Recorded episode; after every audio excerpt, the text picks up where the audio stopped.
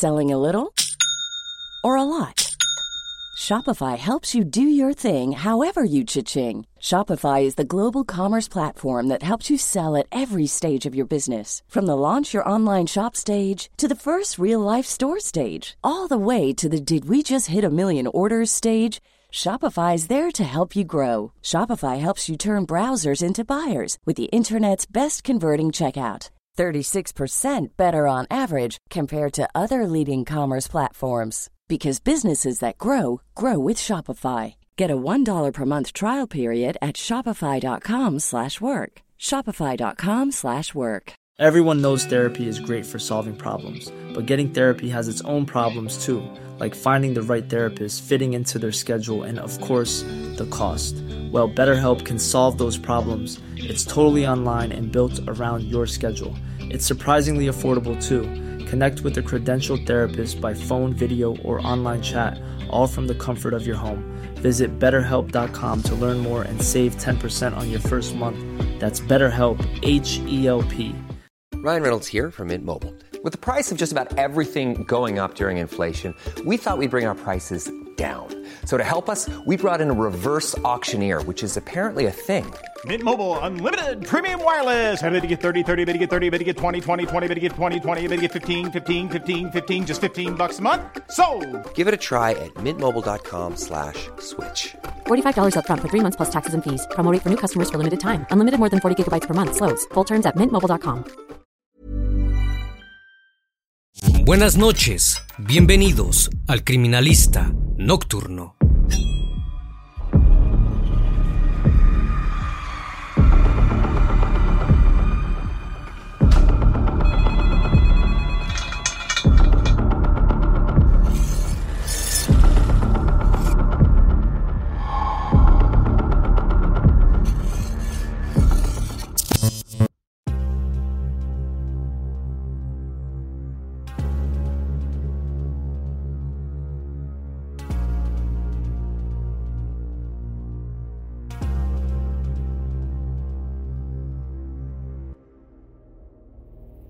El 31 de mayo de 1981 era un día habitual en la calle Coronel Díaz, en el barrio de Recolecta de la ciudad de Buenos Aires, Argentina. Un grupo de niños jugaba inocentemente, sin saber lo que estaban por presenciar. Alrededor de las 11 de la mañana, un auto Dodge que estaba estacionado llamó la atención de los pequeños. De la cajuela chorreaba un hilo de sangre, generando un charco rojizo en medio de la vereda. Todos corrieron para alertar a sus padres, que llamaron a la comisaría número 21. Poco después llegaron cinco patrulleros, tres grúas y dos camiones de bomberos. Cuando abrieron la cajuela, vieron una siniestra imagen, los cuerpos de un hombre y una mujer de alrededor de 50 años, envueltos en sábanas y con bolsas en la cabeza. A su lado había una maleta. Cuando la abrieron, los agentes encontraron un saco bordado no había dudas. Era el cuerpo de Mauricio Schocklender, un reconocido ingeniero.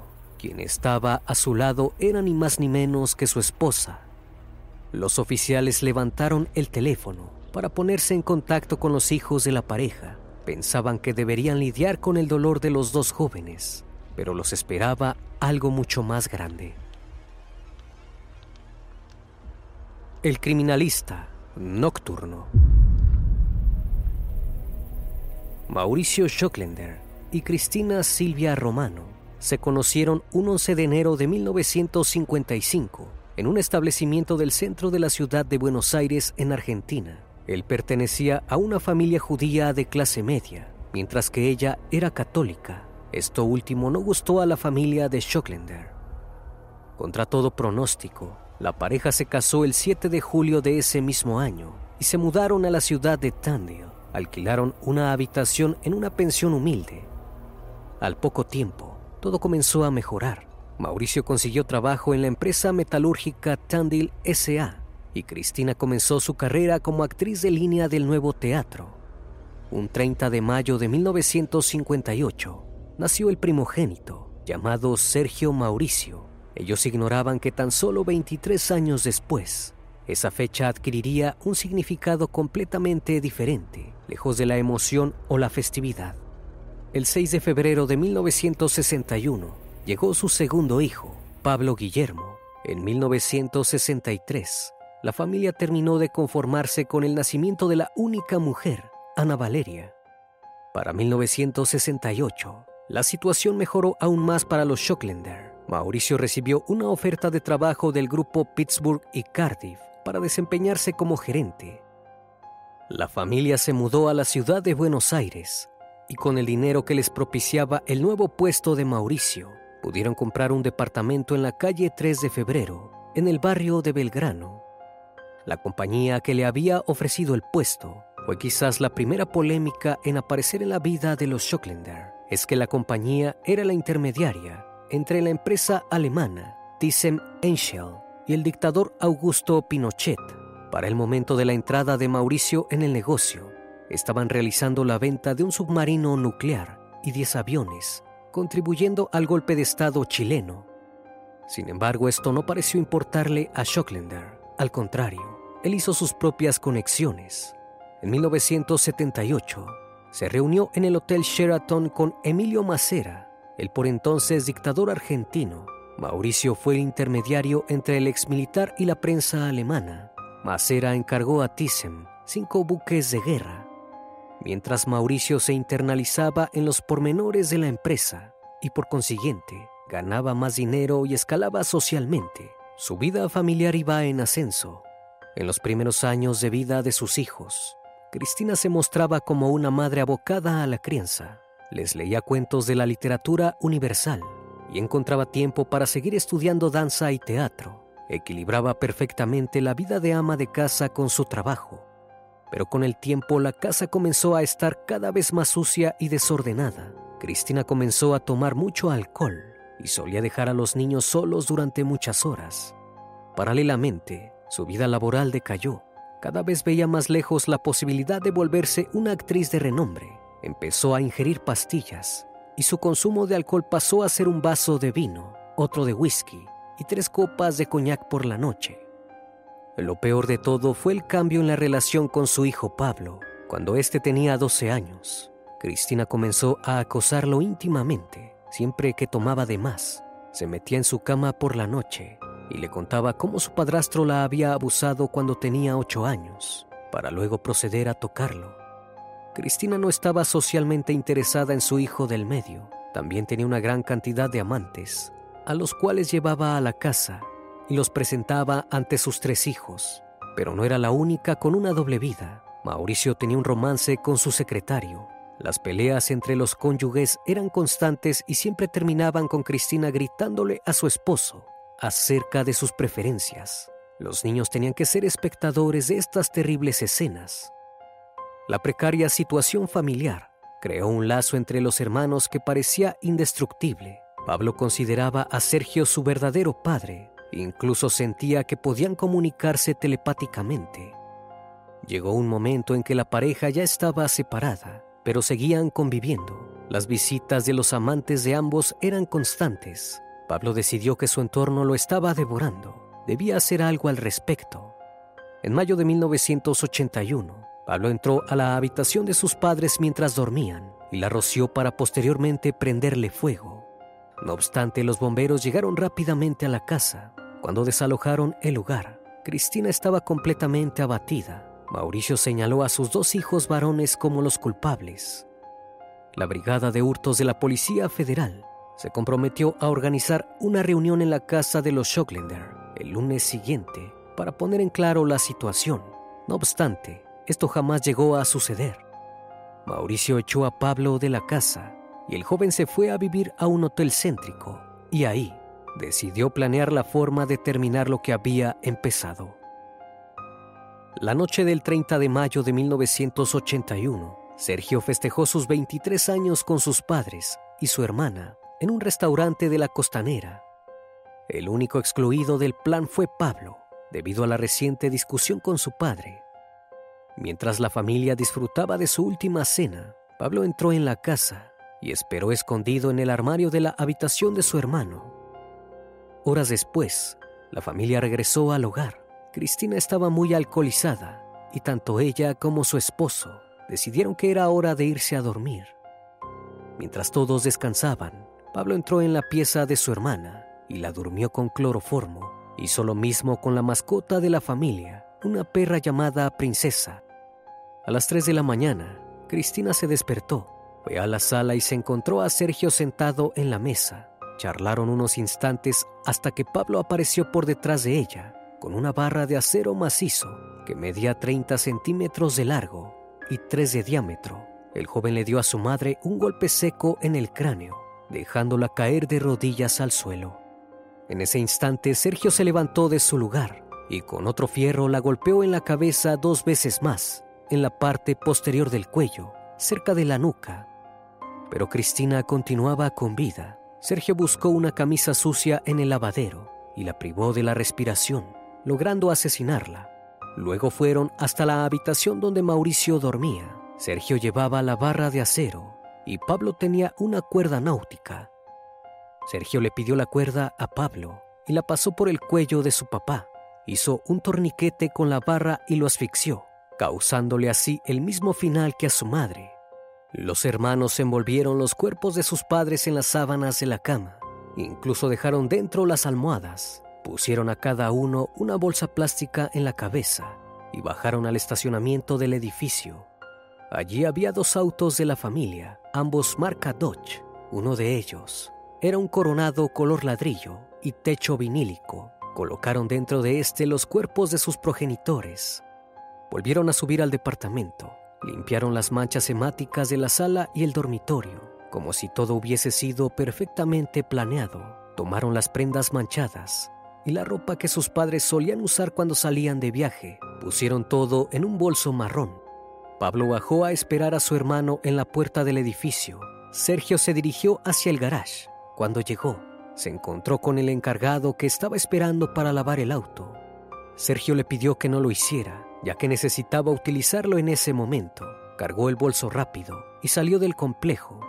Pablo seguía esperándolo en la planta baja. Se subió al automóvil y ambos tomaron rumbo hacia Barrio Norte.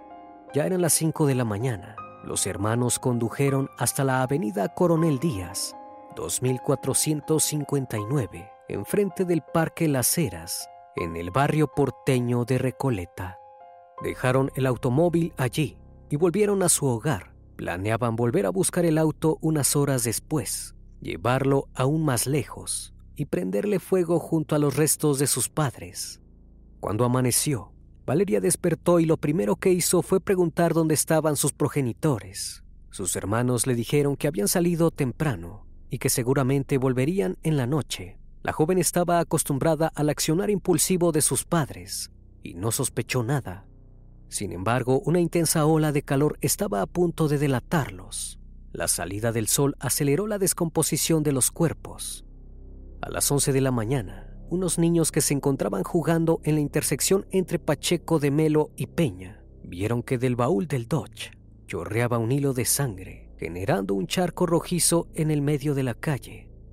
Asustados fueron a decirle a sus padres, que llamaron a la comisaría número 21.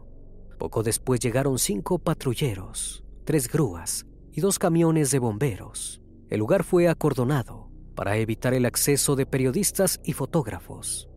Al abrir el auto, se encontraron con la terrible imagen, los cuerpos de dos adultos, un hombre y una mujer, aún en pijamas, envueltos en sábanas. Rápidamente identificaron al masculino. En la valija había un saco con su nombre bordado. Las cabezas de ambas víctimas presentaban golpes hechos con un objeto duro. Dicho objeto estaba aún en el cuello de Mauricio y su cráneo parecía destrozado. La policía no sospechó de los hijos. Sergio y Pablo se encontraron para almorzar con sus novias, Nancy y Juana, en un restaurante. Luego fueron a la casa de la calle 3 de febrero. Mientras Pablo y su pareja subieron a la habitación para dormir una siesta, Sergio y la suya prepararon un pastel. Cuando estaban por sentarse a una mesa para celebrar sonó el teléfono.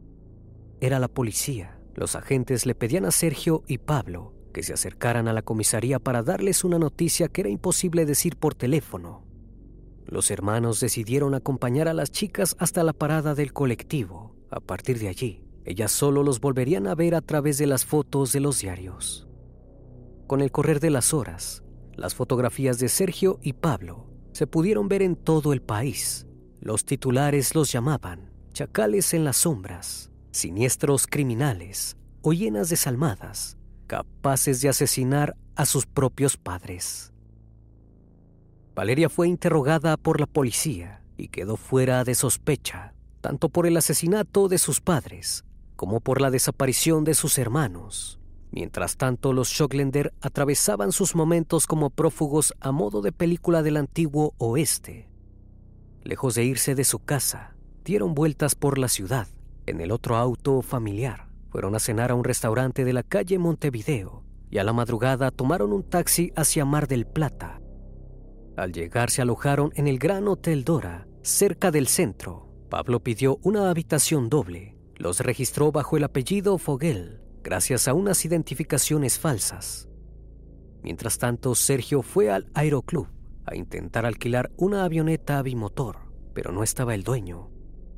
Volvió al hotel y se sentó junto a su hermano para leer los titulares. En todos los diarios se hablaba de lo mismo. Hallaron sin vida en su auto al reconocido ingeniero industrial y a su esposa. Al día siguiente, Sergio volvió a intentar alquilar la avioneta, pero el dueño les advirtió que obligatoriamente debían pasar por la aduana. No era opción para los más buscados del país, así que debían pensar en otro plan. La siguiente hazaña fue aún más extravagante. Los Schocklender citaron en el hotel al publicista Abraham Bininsky. Le dijeron que representaban a la industria náutica Bolsar y que querían lanzar al mercado una nueva línea de lanchas. Para promocionarla, necesitaban cuatro modelos, dos hombres y dos mujeres. Organizarían una cena en Montevideo, a la que asistirían 300 personas, y exhibirían las embarcaciones. El publicista ganaría una suma de 12 millones de dólares. Entonces aceptó sin dudarlo. Al día siguiente, volvió con los modelos contratados, pero ya era demasiado tarde. No se sabe con qué finalidad realizaron esto. Los hermanos Schocklender habían huido, tomando caminos separados. De casualidad se encontraron en la peatonal San Martín, pero cada uno siguió su ruta mezclándose entre la muchedumbre. Nadie los reconoció. Sergio pasó toda la noche en un hotel llamado Somos Dos, situado en la ruta, en las afueras de Mar del Plata. No estaba solo, compartió la habitación con una mujer de la que consiguió el número, gracias a un taxista. Algunos dicen que tuvo intimidad toda la noche, otros que solo usó a la mujer para alquilar la habitación sin levantar sospechas, y se quedó dormido apenas entró en la pieza. Al día siguiente, Sergio compró ropa de gaucho botas de montar y un caballo. Su plan era llegar cabalgando a los Estados Unidos. Con un arma en la cintura emprendió viaje desde Camet hasta la localidad de Cobo, a unos 30 kilómetros de Mar del Plata. Allí entró en un bar llamado El Viejo Almacén. Se embriagó y le contó al dueño toda la verdad sobre el asesinato de sus padres. Indagando, el patrón llamó a otro empleado para que lo ayudara a atar a Sergio. Lo golpearon, lo amordazaron y lo encerraron en un almacén. Luego llamaron a la policía. Se turnaban para vigilarlo. Cada tanto entraban a la habitación y lo interrogaban, como si ellos también fueran agentes. Pero la lejanía del bar les jugó en contra. Impacientes decidieron ir a la Ruta 2 para esperar la llegada de las autoridades. En ese momento, Sergio aprovechó para escapar arrastrándose entre los pastizales. Dejó atrás su caballo y su arma, como un vaquero rendido. Caminó día y noche. Muy cansado, se durmió al costado del arroyo Viborata.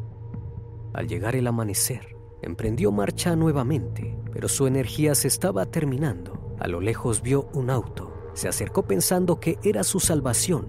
Las vueltas de la vida hicieron que el vehículo fuese justamente un policía. Terminó la casa. Lo detuvieron al instante.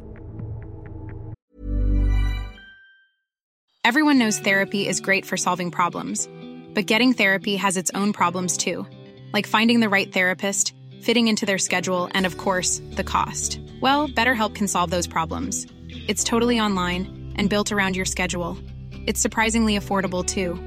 Connect with a credentialed therapist by phone, video, or online chat, all from the comfort of your home. Visit betterhelp.com to learn more and save 10% on your first month. That's BetterHelp H E L P. If you're looking for plump lips that last, you need to know about Juvederm lip fillers. With Juvederm Volbella XC and Juvederm Ultra XC, your lip look, whether it's subtle or bold, can last up to one full year with optimal treatment and no additional maintenance. Find a licensed specialist and see if it's right for you at juvederm.com today. That's J U V E D E R M.com. Add fullness to lips in adults over 21 with Juvederm Volbella XC or Juvederm Ultra XC. Do not use if you have severe allergies or a history of severe allergic reactions, or if you're allergic to lidocaine or the proteins used in Juvederm. Tell your doctor if you have a history of scarring or taking medicines that decrease the body's immune response or that can prolong bleeding. Common side effects include injection site redness, swelling, pain, tenderness, firmness, lumps, bumps, bruising, discoloration, or itching. As with all fillers, there's a rare risk of unintentional injection into a blood vessel, which can cause vision abnormalities, blindness, stroke, temporary scabs, or scarring. For full important safety information, visit juvederm.com. Mientras tanto, Pablo atravesaba su propio camino, compró un boleto de tren y viajó hasta la localidad tucumana de Ranchillos. Una vez allí, a pesar de que no se había puesto de acuerdo con Sergio, también compró un caballo. Su plan era llegar cabalgando hasta el norte del país y cruzar la frontera con Bolivia.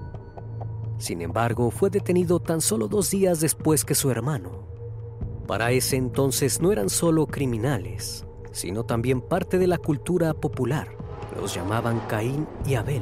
Por toda Argentina daba vueltas un cómic con todos los episodios esenciales del crimen, desde la cena previa a los asesinatos hasta la posterior captura. Todo el país estaba expectante por cuál sería el destino de los perpetradores. La primera vez que declaró, Sergio se hizo cargo de los crímenes, liberando a su hermano de toda culpa. Relató que el 30 de mayo salieron a cenar con sus padres a la costanera. Su madre se emborrachó como de costumbre y él prefirió irse más temprano para evitar la vergüenza. A la madrugada, Pablo estaba acostado en el sillón de su casa cuando su madre se acercó e intentó tener intimidad con él. Pablo se defendió pegándole con la barra de acero en el cuello. Allí fue cuando Sergio decidió ayudarlo. Buscó una camisa y la estranguló. Cuando el padre se abalanzó sobre Pablo, Sergio recurrió al mismo procedimiento. Su fin era proteger a su hermano menor. Si bien esta es la versión que figura en el expediente, durante el juicio comenzaron a aparecer nuevas teorías. El entonces abogado defensor de los acusados sostuvo que los hermanos eran inocentes y afirmó que el móvil había tenido que ver con el tráfico de armas que realizaba Mauricio Schocklender. Alegó que la firma Pittsburgh y Cardiff estaba involucrada con poderosos sectores militares. En esta versión, los asesinos habrían sido un comando integrado por criminales brasileños. Sergio dijo que tanto Mauricio como Cristina andaban en algo turbio, habiendo llegado incluso a recibir amenazas relató que poco tiempo antes de los asesinatos fue raptado por unos desconocidos que lo encapucharon. Lo subieron a un auto para golpearlo y torturarlo. Le dijeron que si no entregaba información de su padre, le quitarían la vida. Sobre la noche del crimen, Sergio afirmó haber visto a tres hombres sujetando a Pablo. Luego se tropezó con un bulto, que resultó ser su madre, uno de los sujetos, el único que hablaba castellano, le dijo que no tenían nada contra ellos, que estaban cumpliendo órdenes de más arriba. También rociaron con gas pimienta a Valeria para que se durmiera y no fuese testigo. La necropsia de las víctimas reveló la presencia de plancton en los pulmones. Este microorganismo solo aparece cuando alguien se ahoga en el mar o en el río. Era extraño que de haber sido asesinados con un fierro, esta bacteria estuviese presente en sus cuerpos. Otro dato que se sumó a la polémica versión fue que dos semanas después del atentado de los Schocklender, otro gerente de su empresa, Julio José de la Era, cayó de la terraza de su casa. Tiempo después, uno de los presuntos autores señalados por Sergio, José Mar Becerra, declaró ser el asesino. Dijo que los dos jóvenes habían sido amenazados para inculparse. El hombre estaba relacionado con la venta de armas y la Marina de Brasil. Sin embargo, no fueron pocos los que sospecharon que este testimonio fue comprado por los hermanos Schocklender. Hoy en día, el caso sigue envuelto en misterio. El 12 de marzo de 1985, la jueza desestimó la defensa formulada y condenó a Sergio a prisión perpetua por el delito de asesinato calificado por el vínculo y alevosía. Por su parte, Pablo fue absuelto y lloró por su hermano. No obstante, el año siguiente, la Cámara Nacional de Apelaciones en lo Criminal y Correccional le revocó el fallo para también dictarle la prisión perpetua. Lo declararon coautor penalmente, responsable de los mismos delitos. Pero era tarde. Pablo había huido a Bolivia con una identidad falsa. Se hizo llamar Walter Sandoval y se instaló en Santa Cruz de la Sierra. El 14 de mayo de 1994, la policía boliviana detuvo al ciudadano argentino Jorge Velázquez por giro doloso de cheques. Enviaron las huellas digitales a la Interpol y descubrieron que se trataba del mismísimo Pablo Schocklender. Fue entregado a una comisión policial argentina que lo condujo nuevamente a Buenos Aires. Una vez allí, Pablo se negó a declarar y fue directamente a la cárcel para cumplir finalmente su condena. En prisión, Pablo fue víctima de maltratos de parte de otros reclusos escribió un libro con su versión de la historia, que fue base de la película Pasajeros de una pesadilla, estrenada en 1984. En la misma se planeaba la primera versión narrada por Sergio, donde asesinaron a sus padres por los abusos que cometían contra ellos. Por su parte, la estadía tras las rejas de Sergio fue bastante diferente. Fundó junto a Alejandro Puccio el Centro Universitario de Devoto, que fue tomado como modelo en otros penales del mundo. Se recibió de abogado, de psicólogo y estudió psicología. También recibió la visita de Ibi de Bonafini, una de las fundadoras de la Asociación Madres de Plaza de Mayo. No obstante, no todos lo querían. Arquímedes Puccio lo detestaba porque decía que manejaba por atrás el centro universitario. Incluso llegó a referirse a él como un traidor, el siniestro líder del clan no sería el único que pondría en duda la moralidad de Sergio, incluso después de haber cumplido su tiempo tras las rejas. El 28 de noviembre de 1995, Sergio obtuvo la libertad condicional. Solo estuvo 14 años preso, cumpliendo dos terceras partes de su condena. En mayo de 2001, tras cumplir también los dos tercios, Pablo comenzó a obtener salidas laborales. Selling a little or a lot? Shopify helps you do your thing however you cha-ching. Shopify is the global commerce platform that helps you sell at every stage of your business. From the launch your online shop stage to the first real life store stage, all the way to the did we just hit a million orders stage. Shopify is there to help you grow. Shopify helps you turn browsers into buyers with the internet's best converting checkout. 36% better on average compared to other leading commerce platforms because businesses that grow grow with Shopify. Get a $1 per month trial period at shopify.com/work. shopify.com/work. Even when we're on a budget, we still deserve nice things. Quince is a place to scoop up stunning high-end goods for 50 to 80% less than similar brands. They have buttery soft cashmere sweaters starting at $50 luxurious Italian leather bags, and so much more. Plus, Quince only works with factories that use safe, ethical, and responsible manufacturing. Get the high-end goods you'll love without the high price tag with Quince. Go to quince.com/style for free shipping and 365-day returns. Ambos hermanos trabajaron para la Asociación Madres de Plaza de Mayo, creando la Fundación Sueños Compartidos. En el año 2011, Tanto Sergio como Pablo fueron denunciados por desviar fondos y están procesados por defraudación al Estado. En ese entonces se pelearon y jamás volvieron a hablarse. Hoy tienen 65 y 62 años. Sergio vive en la ciudad de Santa Fe, en Rosario, y trabaja como maestro mayor de obras. Pablo se radicó en Paraguay, utilizando su apellido materno, y también trabaja en el rubro de la construcción de la hermana menor no se supo nada más, excepto que se cambió de apellido y que impugnó los derechos hereditarios de sus hermanos. Ninguno de los dos criminales volvió a dar entrevistas respecto al asesinato de sus padres. Las pocas veces que les preguntaron, dijeron que la justicia ya había tomado su decisión respecto al asunto y no había nada más que decir. Un verdadero pacto de silencio entre hermanos. Como cada noche, estimado público, agradezco su compañía. Si aún estás suscrito, te invito a que lo hagas y formes parte de esta gran comunidad. Reciban un fuerte abrazo de mi parte y no me queda más que desearles que sigan pasando un excelente día y estén de lo mejor. Esto es El Criminalista Nocturno. Hasta la próxima emisión. Buenas noches.